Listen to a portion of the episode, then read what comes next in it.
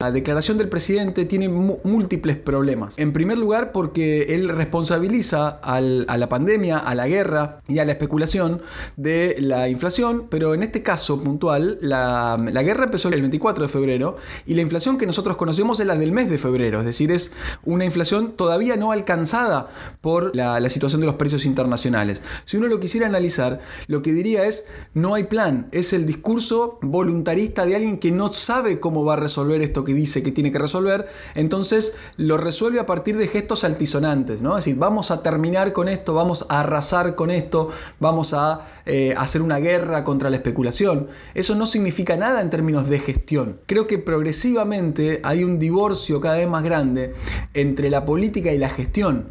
el político termina eh, siendo un analista, siendo un comentarista de situaciones que él mismo tiene que resolver. Hace un discurso de pura intencionalidad, de pura, de, pura voluntad, pero sin mostrarnos el camino y da la sensación cada vez más que no nos muestran el camino porque no lo tienen. Si vos mantenés el mismo equipo, si vos mantenés el, la el mismo diagnóstico, es decir, que la culpa la tiene la guerra, que la culpa la tiene la, la pandemia, que la culpa la tienen los especuladores, es decir, si, eso, si ese es el diagnóstico, la sensación es que la guerra que va a empezar el viernes no se va a diferenciar mucho de lo que hemos visto ya. Entonces podemos predecir que los resultados van a ser lo mismo. Si yo desde el poder, desde la, desde la máxima cumbre del poder, lo que hago es hacer un comentario sobre la realidad, bueno, claramente puedo decir, existen especuladores, existe el sector privado que juega su juego, existe todo, eso lo podemos decir nosotros en un micrófono. Ahora, la persona que tiene que sentarse a gobernar no puede em, describir el escenario, tiene que transformarlo y nos tiene que decir cómo lo va a transformar, porque ese es su, ese es su trabajo. El trabajo trabajo de quien gobierna es justamente eso, gobernar, conducir